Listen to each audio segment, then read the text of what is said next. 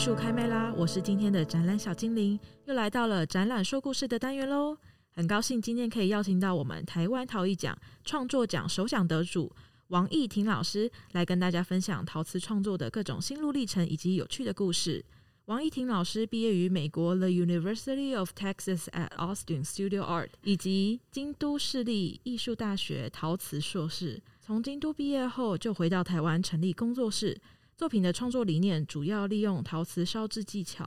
创作矿物化石，以及用未来生物化石的形态探讨生态环境和海洋环保。我们很高兴今天能够邀请到易婷老师来到节目现场，欢迎老师。谢谢，我是王易婷。想要跟老师谈谈一下这次得首奖的作品《陨落中的重生化石——热带斑海豚》，那是什么样子的契机会想要让老师做海豚还有环保的这个系列作品？呃，其实创作的一开始并不是单纯以这个环保议题为出发点，而是想要利用陶瓷白的部分记录生命消失后呃遗骸呀、骨骼。那白瓷跟釉药它就有类似化石那样子的美感。那我在学校最后这几年的创作，就是着重于白瓷跟色粉的运用，那做了很多花卉或是生物比较抽象的形象。那当时就是有一阵子的研究主题，就以白瓷的白代表死亡的颜色、消失的生命这样的感觉，所以做了许多不同形态的化石造型的作品。现在回想起来的话，就我刚开始做环保议题，其实是跟回到台湾这个环境很有关系。因为在美国和日本念书的时候啊，身边的同学和老师其实都不会很注重这一类的议题，那注重的新闻也都不会在这个部分。所以，因为在学校求学嘛，那美国的当代艺术创作的就是课程中，老师们带动我们在做学习的过程，其实讨论作品的创作技巧是一定要有的。然后还有同学们之间的作品都会对于生活的情感的阐述啦，或是讨论。自身的人体啦，或人体极限，或是一些跟人类社会或政治能量这一方面的比较多。但是在日本的陶瓷器的话，就比较专注于陶瓷本身的材质跟美学，那就呃专注于陶瓷这个材料的部分，然后要单纯透过作品去表达美的这个感受，这件事情是日本的学习中他们注重琢磨的一个方向。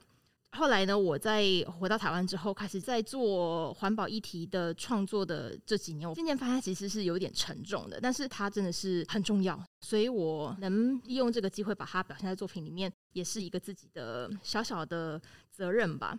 那环保议题是在我回来台湾进画廊工作，那那时候就。会跟很多不同领域的啊媒材，还有不同材料的艺术家来往。当时也是开始拜访很多台湾的艺术空间，然后我们台北也有很多主题特色的一些那种咖啡馆或是小展览空间。其实他们很多是跟环保议题或环境保育这方面的题目是息息相关的，他们就是很注重这方面的。那这十几年来，我觉得好像越来越多。然后特别是我们讲到说环保啊，或者是环保餐具啊，这个减塑、减塑胶袋、减吸管这些事情。还有台湾这几年来都很流行市集，市集活动之中就可以看到很多自己手工做的，不管是布类的商品，或者是陶瓷器的商品，或者是木工漆器，这些都是代替塑胶、代替器皿这件事情，那大家都会去买。那也有很多的就是博物馆啊、展览啊，或者是有些自主团体会开设一些免费讲座，这是我才回来台湾之后才看到的。是，或许就是因为以前是学生，也不会这么有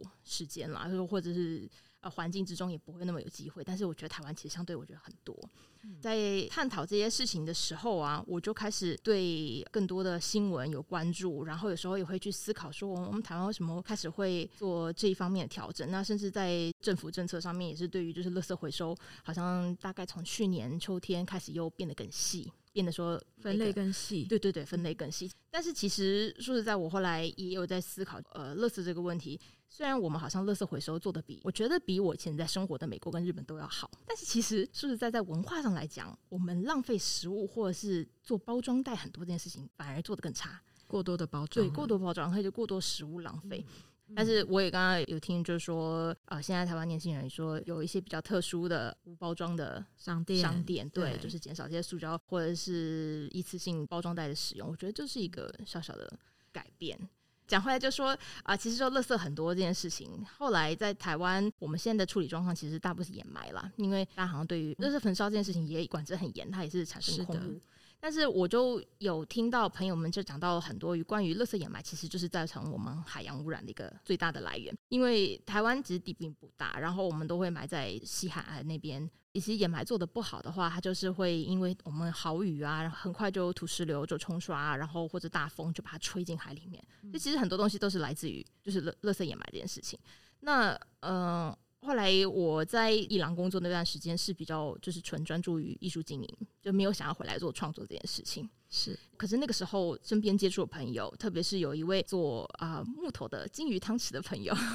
他就是很注重这一方面的呃议题，然后自己亲身，比如说自备环保餐具啦，或者是他真的不在外面吃外食。那如果逼不得已的话，就一定是带自己的环保餐，或者那个你知道有那种很方便的，可以蒸的那种。环保袋哦，我知道那种的，里面那种细胶的那种，就是又卫生安全，然后可以洗，可以就是加热这样子。那他是真的给我了很多的资讯，就是他自己生活之中，我可以看到他非常实践他关心环保议题这件事情。那甚至他在这几年，因为参加那个黑潮，就是去鲸豚的，不管是保育或是黑潮带那个赏鲸团，他们会去介绍海洋生态，他都真的非常。亲力亲为的就去参加一些活动，然后周每个月都跑好多次的，就是花莲这样子。所以我觉得这这是一个在交朋友之中，他让我感觉到这件事情的重要性。就我自己可能一开始呃还没有就是还没有涉猎这么深的时候，不知道这些议题的时候，他给我很多资讯，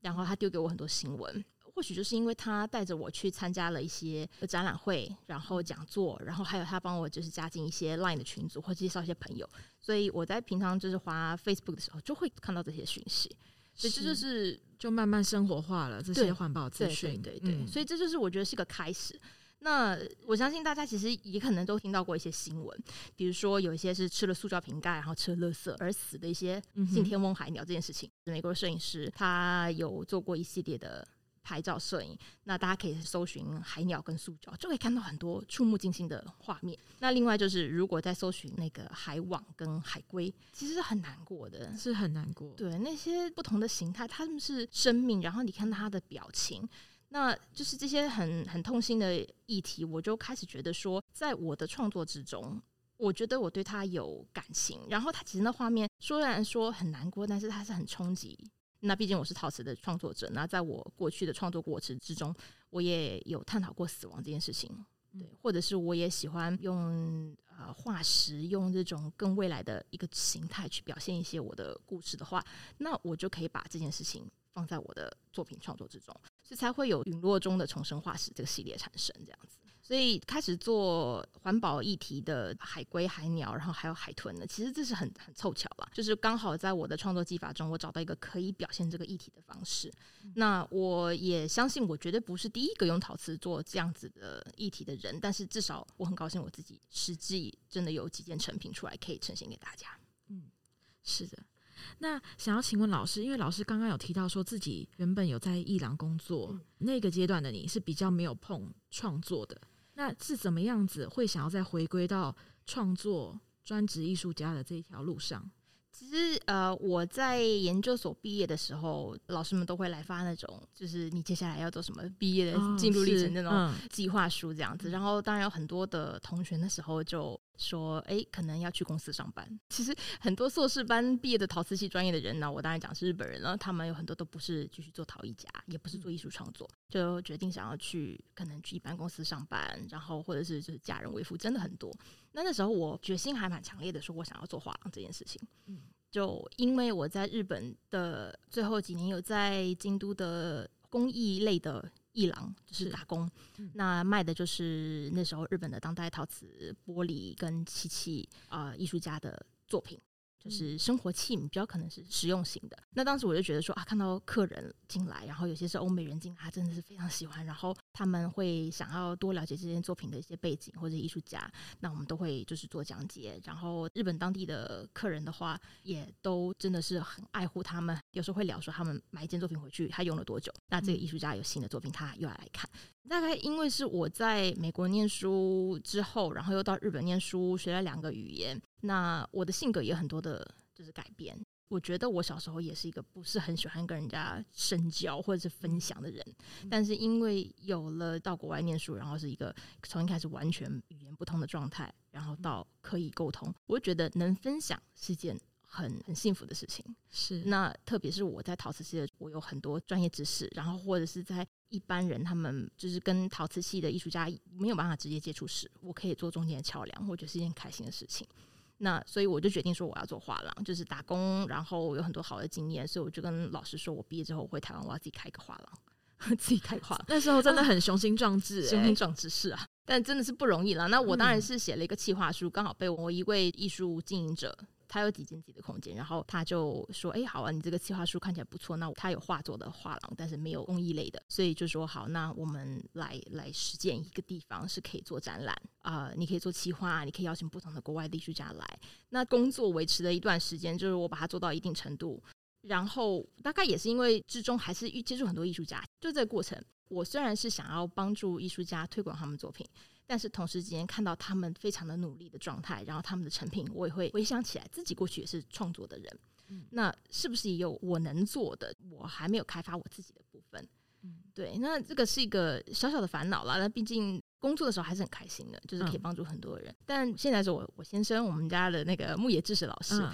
他是一个非常全心全意在创作的人，他就觉得他从我的创作的过程中，或者我的以前毕业的作品中，他看到一些不错的地方，他觉得我应该要继续回去创作。哦，但是其实我在工作那段期间，我有投了一些比赛。我记得从新北陶艺奖到台湾陶艺奖，都一直有在投比赛。嗯，每隔一段时间，我都会有准备一些作品去投，然后国外比赛也会去投，但是并没有到那么全心全意。是，所以，所以后来那个画廊，那个工艺画廊，它有一点稳定了，开始有二人来来接我的工作。那我说，那我就离开，回去做创作。对，才二零一八年吧，然后回来再重新回到我们三只的工作室，就有我自己的空间，然后每天捏泥巴这样子，嗯 的感觉。那感觉一切都是很巧合，就是冥冥之中，他老天就是会有个安排，让你走到一个我觉得很顺遂的路。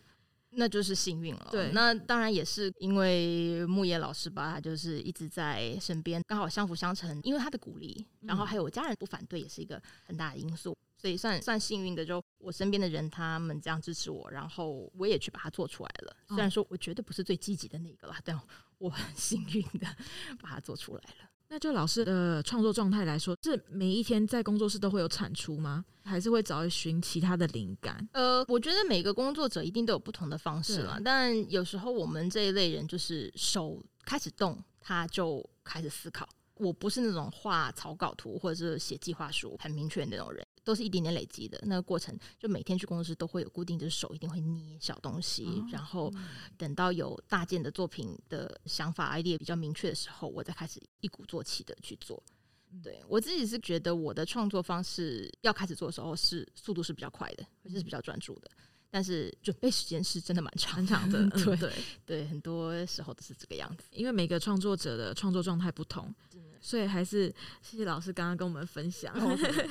哦那听说老师您为了创作的时候，还特地到了花莲参加热带斑海豚的解剖学讲座。那可以请老师分享一下这一段故事吗？这几年做这个陨落中的重生化石的顺序大概是这样：一八年离开创作空间，然后那时候就一直有在做贝壳啦、生物这种比较抽象的形态。那因为关心海洋议题的朋友的介绍之中，我就常常去看到这些。活动资讯，然后一九年的暑假时候，我就做了第一只海鸟跟海龟，就是台湾青年陶艺奖的作品。然后还有一只半身的海豚，那时候还没接触海豚的解剖，是对。但是有一次常常听到他们的那个救援的活动，所以我那时候做作品的时候，就只能去博物馆拍很多照片，也没办法到很近距离去触摸，是真的是很难啦。就是从资料上面，然后去模拟去做海龟的骨骼的残骸化石。那后来到了一九年的冬天，因为我的朋友邀请我去参加一些鲸鱼、海豚的救援的 Line 的社团，叫做中华鲸豚协会。那因为鲸鱼海豚非常的重，所以他们其实非常需要职工人力。那平常就有在这个 Line 的群组里面就会说啊，现在哪里有搁浅，那我们需要人力。那如果真的他还活着的话，他要送到救援中心的话，需要有轮班有人照顾他。那其实台湾海域有这么多的搁浅问题，我也是后来常常看新闻才知道，而且很多其实都是关于海网缠住这个状态而造成他们的死亡。像今年刚过年的时候，就有一只很大只的格龟，就是海洋最大的海龟，它就是被渔网缠住的。嗯。所以我就开始了解这些议题。那有那个讲座的时候，就解剖讲座的事情，它也是来的很突然。他就突然是说，因为有这么多的职工，或者我们需要更多的职工，所以我们需要办一个这样的讲座，希望大家来参与，然后了解，如果到时候真的有更大型的鲸豚搁浅的话，我们需要你们怎么协助我们，怎么样搬运，怎么样听从指挥，或者是说，如果在海边已经确认它的死亡状态的话，就要把它解剖，因为太大块了，然后他们才能冷冻或者后续又做掩埋、做标本。是，就作为教育的使用，所以他们在花莲做这个讲座的时候呢，那我当时看到讯息，我就真的是说，我要去参加。解剖海豚真的是一个不会有预先准备的一个一个活动机会，所以马上就报名参加，然后就冲下去。我记得当天还是隔天吧，我就直接就搭了游马，然后就去花莲车站附近做那种两百块钱一个晚上的青年旅社这样子。对。然后隔天去参加那个他们的活动。我们当时解剖那只海豚是两百公分长，嗯，其实好像是一只成年的海豚。然后它其实非常的瘦，背脊椎都已经很明显凸出来了。那那时候老师们就有跟我们讲说啊，这个状态不太乐观。对，正常的海豚都是脂肪也要很厚。那它为什么这么的肌瘦？这件事情我们要解剖之后才知道。嗯，那下午就开始做解剖课程。那当然就按部就班的开始讲解身体的肌肉部分。那后来呢，到开始切肚子的时候，老师们就说哦，很紧张了。这个切开肚子，你看他这么瘦，他是不是没有吃东西？那他到底是什么死因？那时候老师说，糟糕，会不会很紧张？切开肚子就中奖，发现很多塑胶袋这样子。嗯，对，结果还好的，嗯，没有到看到那么直接的画面。就是我们切开肚子，发现它其实非常多的鱼肉。哦，对，它其实是个吃的饱饱的，但是它可能没办法吸收。对，生病了。对，可能是生病。老师后来的结论是说，它可能就是消化系统有问题，所以它才会吃了这么多肉，可是它最后这么瘦，然后还是死亡。那身上也有被其他达摩鲨咬过的痕迹。对，其实现场的很多年轻人他们都很懂这些，他们这真的都是很注重这些相关的议题。但是真的当时看到很多的年轻人，我觉得哇，原来这是一个很被注重的。嗯，然后我自己也能参与这其中的话，是一件很重要的事情。所以后来因为真的实际看到每一块身体的部分，甚至肋骨就被解剖出来，然后我就觉得说，这是如果我能把它做成一件。作品的话，它会是个什么样的状态？所以就开始在大概一九年的秋冬开始挑战做这件大件的作品。因为这件大作品在创作的过程之中，确实是需要很多有很多的搬运，所以也是很感谢，就当时身边有人，然后呃支持我做了这一件作品。嗯，因为我们听众朋友可能没有办法想象老师的作品大概多大，可以请老师分享一下尺寸。哦，其实我的作品只有一百六十公分长，嗯。海豚是两百公分，对，那我的窑只有一百六十公分长，所以其实我当然希望能做更大，对，要不然就是把它分段做，但是我也希望它的完整性要够，因为其实说实在，我们做陶瓷就是被窑的尺寸限制了嘛，对，以前在学校的时候也是，那出来有自己的工作室之后就更难了，因为一颗窑都不是很便宜，嗯，对，所以就是说，呃，才会有很多人愿意去驻村，可能到很远的地方，因为。就是公家空间可能会有更大的窑炉使用，对对对对，因为你要烧出一件完整的作品，就跟你的窑的尺寸息息相关。嗯、所以，我们台湾当然有很多前辈陶艺家，那个窑是真的是很大，巨大到巨大到嗯，有我十几个我的房间这么大吧。嗯、对，所以那个也是要花很多的时间去累积那个。资金啊，去得到一个这样的设备，这这是我靠我木野老师，他在呃很早开始就在卖作品，然后因为作品的状态品质很好，所以他早期就赚赚了一些钱，嗯、有被人收藏，有被欣赏，而且欧美特别的多。嗯、是，是他的作品的话，就是亚洲风味的，然后在欧美非常多的藏家。我想相对也是因为他比较稳定一点，所以他支持我回来做创作。然后后来我们就决定说，既然窑是一个生财工具，我们一开始就要把它做好。嗯，所以像我工作几年赚的钱，后来都放在这个基础的生产设备里面，要不然我也没办法生出一个这么大只的海豚。就是它就会变成是切断切断的话，完整性就不太一样。嗯，对。尾巴后来是其实是分开来了，就是因为我还是希望它能看到肚中解剖的一部分，就不会是很很死板的，就只是挖开一个地方，而是有一些不同的地方把它裸露出来。所以后来大概有接近一百七十公分左右吧，再展示起来的话，是一个我至今当然是最长的一个一个挑战这样子。欢迎听众朋友们到时候来我们的展间看老师的作品，谢谢。那因为老师刚刚有提到说，你的作品是比较属于实验性的，它就是会有很多你无法预测烧窑完之后会有出现什么样子的变化。那可以跟我们来分享一下老师的创作过程。呃，其实说我想要留下来做纯陶瓷的原因，主要是因为烧窑这个过程它，它它其实是一个完全的质地的转变，这跟呃一些物理化学都有关系，就是在高温之下，然后玻璃质石英的转变，或者是陶土的收缩等等，它产生一些自然的裂纹。我觉得这是属于大自然美学的部分，嗯，它不是百分之百人为可以控制的，或者是说创作者，特别是陶瓷系艺术家在。多次的创作之下，要有一定的经验去控制它。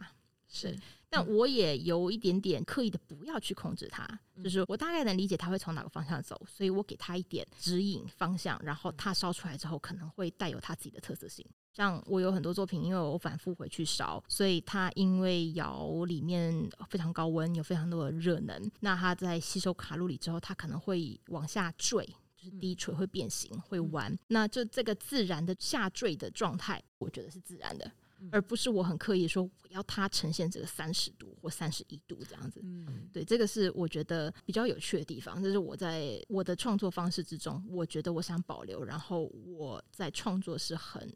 很享受的。嗯，对，就有点像是跟材料、跟器材合作的感觉。对，这个我觉得也是在我去日本念书之后，影响我比较多的地方，因为以前在美国念书的时候，在陶瓷科里面，他们会跟雕塑几乎是放在一起，不管是雕塑比较具象的人体或是动物这样子。但是因为它没有分这么细啦，如果讲 sculpture 的专业的话，他们可能做的是钢铁雕塑比较多，对，所以做陶土雕塑的话，其实是放在一起的。那我们就以它是一个表现的手法去表现我们想要做的具体的东西，不管它是器皿，或者它是一个人形，或者它是一个。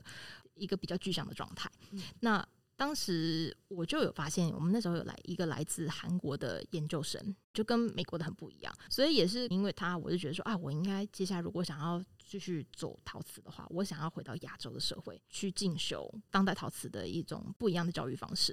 那后来在毕业的时候就顺利申请到京都市立艺术大学。啊，这也是这讲到刘振洲老师，对对对，因为刘老师是这个京都市立艺术大学毕业的大学长。那当时老师就跟我说，如果我想要做当代陶瓷的话，应该要去京都，就是跟东京其实是不太一样的。对，那当然我知道现在东京艺大陶瓷的硕博其实也非常多的，就是台湾的毕业生有去，我相信一定有不同的接触、不同启发。其实主要还是环境了。当时在日本念书的时候，我觉得主要是在日本的当代陶瓷的环境之中，你可以看到很多前辈的作品，这是非常重要的事情，就是一定要去观摩，不管是去看展览、去看个展、去看联展，然后去看一些主题展，他们都会有一些特别这次要聚集某方面的人，然后有时候也不是单纯陶瓷。然后有时候可能是陶瓷加金工，可能加木工，然后可是他们有个主题，像在前几年就有一个我很喜欢的那个道奇荣离子老师，他的作品就有在做一个创作联展，他们就可以把陶瓷器的那个质地表现，然后做到非常精致，然后也是要跳脱陶瓷，又保有陶瓷系的美学，就是它的光、它的透，但是它又有一些不同的艺术表现的方式，我觉得那些都是对于我的作品有很大的启发。所以老师们那时候就常常会讲说，为什么要做陶瓷？对，我们陶艺课老师他们就是非常注重这个问题。今天我们进来走进了陶瓷系专业，为什么要做陶瓷？就你要了解说它本质的意义，或者它在烧制的过程，这个这个技法上是不是有跟其他的艺术媒材不一样的地方？所以各位如果常常看到日本的陶艺家的作品，就会发现它其实有很多的不一样的质感的变化。然后最终它呈现的除了质感之外，它还有一些比较纯净的纯线条跟造型或颜色的美学，是在跟欧美的表现是不太一样的。在美国的时候，就可能比较多的是我的故事，我怎么样，我的情感怎么样，我的时间记录怎么样。对，对，这个是哦。当时我一开始去日本的时候，也有做这样的作品哦，就是我们做拼图的时候。全部这样愣着看着我，他们是不知道我在说什么。当然那时候日文可能不是很好啦，但是我我觉得我要表达出来。老师就是觉得说，你的情感是你的情感，但是你今天你要透过作品，你要很强烈的表达出来。这作品远远不及，远远不够。当然，因为是学生作品，你说真的要去做这个方面的深造是一个方向，但是这件事情是在日本的老师们的这个想法之中是不太一样的。所以我当然也是在创作过程，在美国学完、日本学完之后，我发现自己有。一定的程度把它综合在一起，然后也是会在模仿前辈的作品之下，然后练习自己的手感，然后找自己的独特性，慢慢摸索我为什么喜欢陶瓷，我为什么喜欢烧窑这件事情。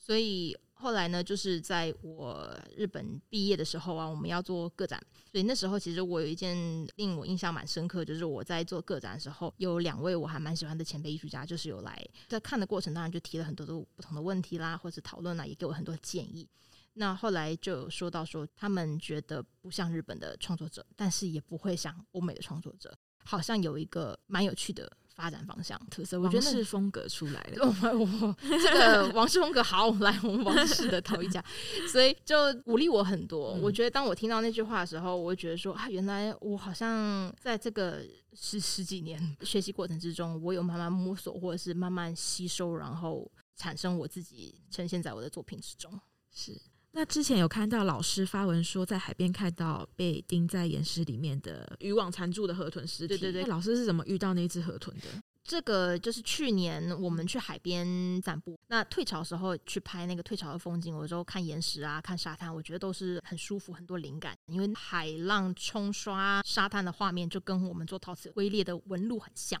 所以，我个人是很喜欢去海边走走，嗯、去海边走走。然后当时就看到退潮的时候，有一片的那个浅蓝色的渔网就裸露出来。我一开始就是以为它是是一个废弃渔网，就说啊，我把它捡起来带走，这样子不能让它缠在这边。后来我发现它是被钉在那个岩缝里面的，嗯、对，它很长，大概有二三十公尺长。那真的很长，欸，很长。它整片拉在那个旁边岩缝里面，然后我就一路沿着它走，我才发现它是好几个地方它是被钉住的，钉在岩缝里。那我当时没有工具，我拔不起来，我就发现有很多的螃蟹，非常多的螃蟹就被缠在里面。那很多还在吐泡泡，它们都活着。嗯然后就有一只河豚，它是已经有点微微膨胀，它就全部被勾住，它已经死在那边，就两个眼睛瞪得大大的。我觉得那是一个很心痛的感觉，很大的冲击。对，当然我们平常也吃鱼、吃肉等等，但是很少见到那个直接死亡的状态，就是要心存感激了，然后不浪费。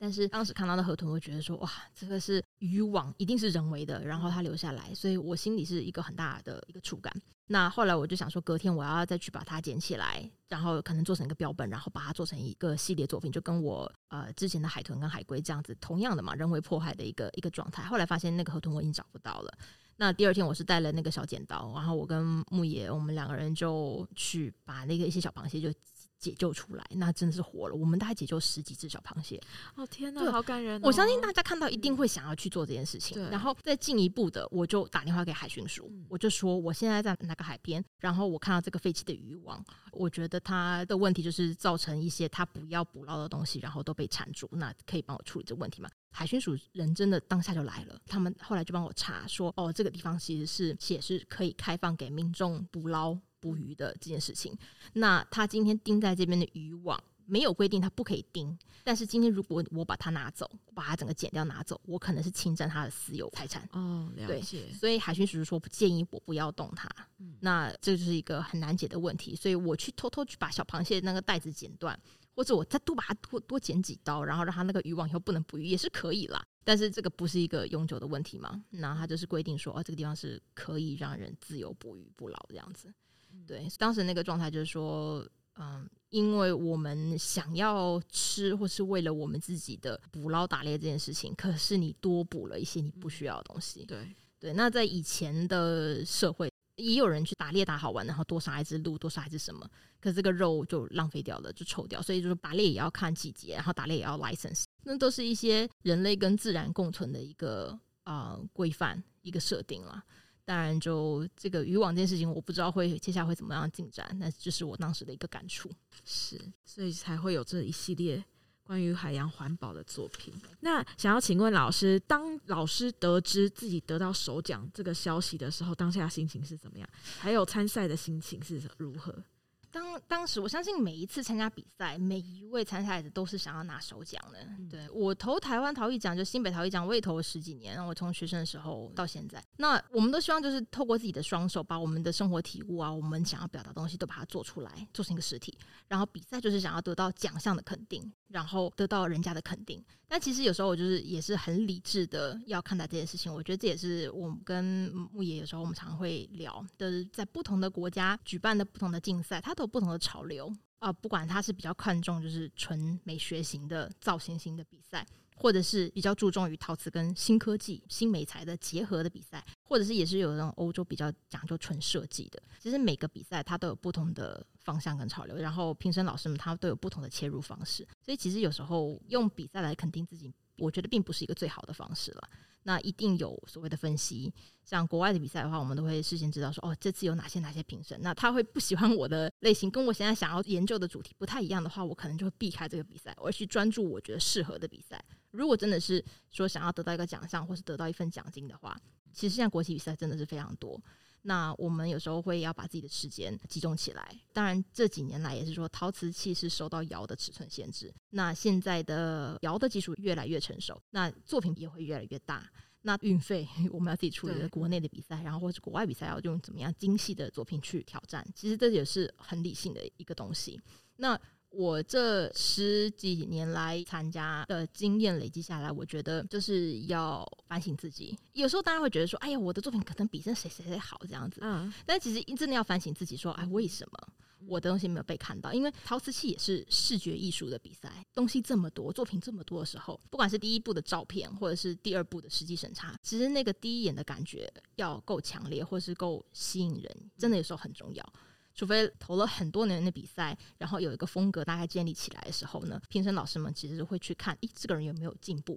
这个人有没有改变？我觉得这是比赛之中要去。调整的。那自己实际的作品，平常生活作品，不管是在艺廊贩售，或者是在博览会或者在展览去展出的时候，怎么样去调整，每次给观者一个不一样的感觉，这也是身为一个创作者应该要学习的部分。那老师这样子一路创作，从大学研究所一然后一直到现在，有没有影响你非常深刻的艺术家，或者是其他的人？有，像我在念大学的时候，我说那时候第一次看到一个从韩国来的硕士班的学生，他的作品就让我觉得说，哦，原来陶瓷器并不只是做器皿而已。然后接下来到日本去之后，学校的同学前辈。那牧野知识老师，他是我的，就是算学长这样子。然后学长们就在寒暑假或是有周末休息日，有啊、呃、一些国际的大比赛，大家一定都知道那个美浓陶艺国际比赛，那那是有点距离的，我们就要租车开车过去。学长姐们就会带着我们，然后大家一起租车去看展览。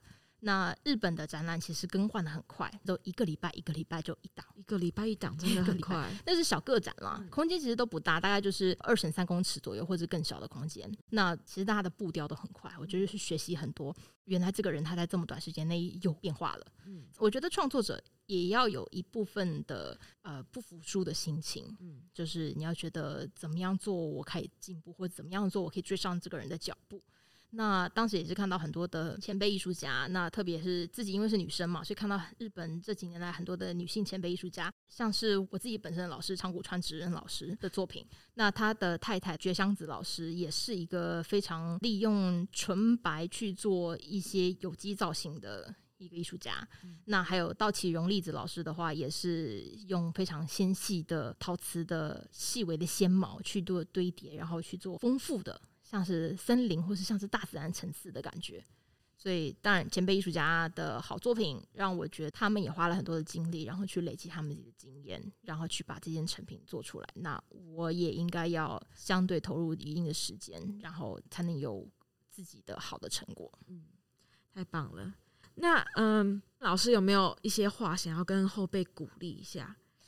我觉得这这段话，如果能是在选择自己专业之前听到的话，当然就更好了。就其实每个媒材都有每个媒材的乐趣，然后也有表现的成果。当学生实习，说实在，真的是无忧无虑的，觉得哎，我想做什么，我想研究什么就去做。但是当我们毕业之后，你要想到未来是个艺术家，然后如果你想要靠卖艺术品赚钱生活的艺术家的话，陶瓷现在是个在正在发展的阶段。它其实比起平面媒体，比起绘画或是油彩，都来的没有商业空间。因为我自己也做了画廊，然后也以画廊的身份去参加艺术博览会，去卖艺术作品。那到去年、今年，我开始以陶艺家身份去带着我的作品去参展。